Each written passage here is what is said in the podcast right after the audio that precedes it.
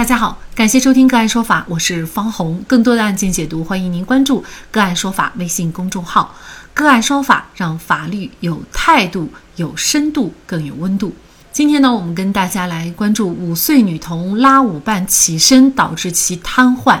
要担责吗？据山东高法微信公众号消息，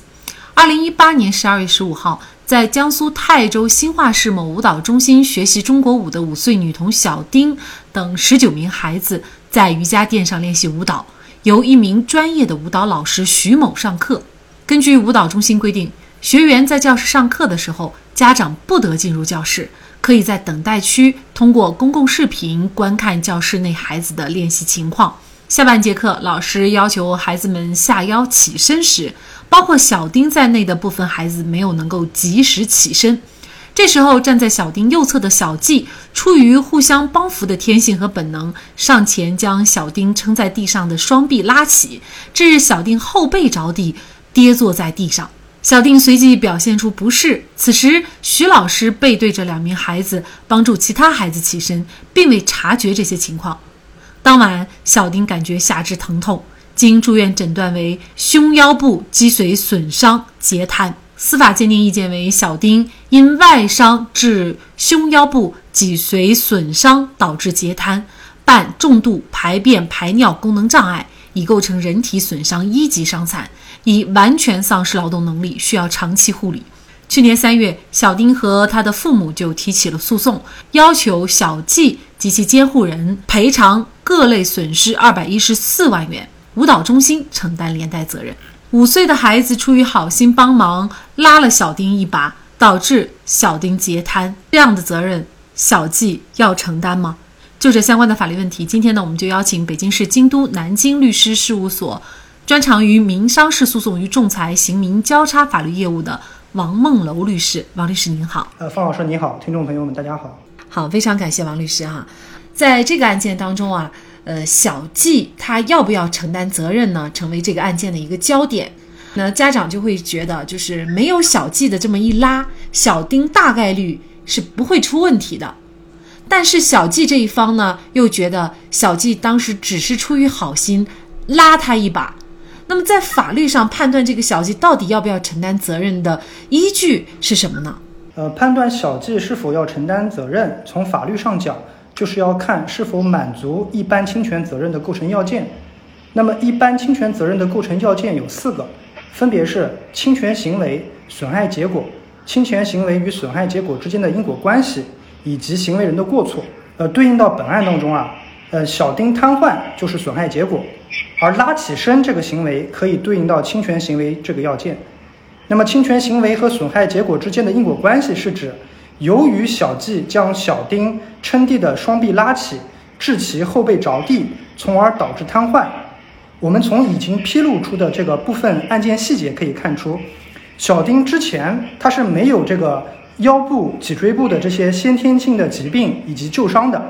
而且是在事发的当晚就被医院诊断成为截瘫，所以基本上是可以判断存在因果关系的。所以本案小季。或者说小季的父母是否要担责，关键就要看最后一个构成要件，也就是行为人是否存在过错。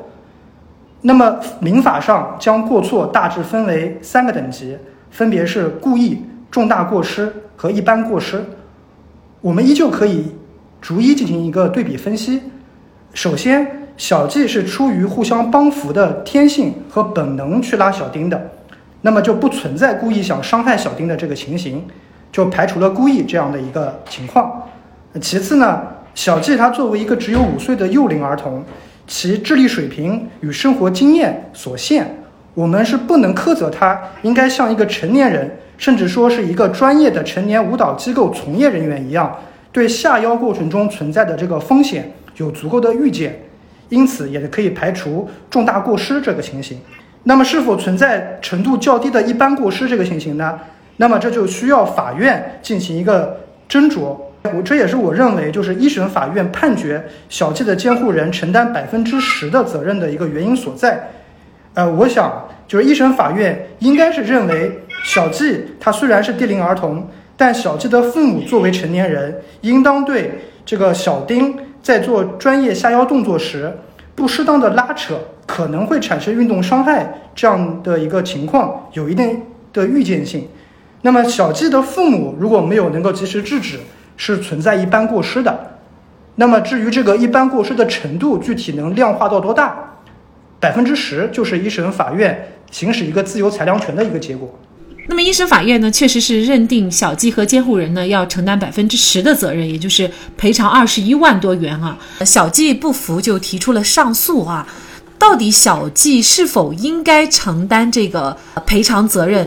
呃，这个案件里面有个非常重要的一个呃情节，就是说这个舞蹈中心啊，在这个新生入学的告知书中是有载明的。那么除这个公开课外，上课期间如果未经老师的许可，家长是不得进入教室，是以免使这个学员分心，影响到这个教学效果。而事实上，小季包括这个小丁的父母，就是小季与小丁的父母，都是在这个家长等待区通过这个公共视频观看教室内孩子的这个练习情况。那么，即使家长想履行监督义务，那也会被这个教育机构排除在外。导致他实际上是无法实际履行这种监督义务的，所以结合这个重要的一个案情来看，我认为这个二审法院的判决是呃更正确的。我我个人也是认为这个小季是不应当承担这个侵权责任的。那么舞蹈中心需要承担责任吗？呃，因为在这儿我还想着重强调一个概念啊，叫做这个举证责任。那么根据这个民事诉讼中这个举证责任的一个分配规则。证明小季啊和和他的父母，小季的父母存在过错的举证责任，其实是在作为原告的小丁一方。也就是说，如果小丁他是无法举出足够的证据，充分证明小季及其父母存在一定过错的话，那么法院就应当让原告一方承担这个举证不利的后果，以不满足侵权责任的构成要件为由，那么驳回原告的诉请。但是呢，根据民法典第一千一百九十九条的规定。法律是区分作为专业的舞蹈机构，他要承担举证责任的这种情形，因为根据民法典第一千一百九十九条的规定，那么对于无民事行为能力人在幼儿园、学校或者其他的教育机构学习和生活期间受到人身损害的，幼儿园、学校或者其他教育机构应当承担侵权责任，但是能够证明尽到这个教育管理责任的除外。那我们仔细来看这条法条啊。就是首先，这个法条中用到的表述是教育机构应当担责，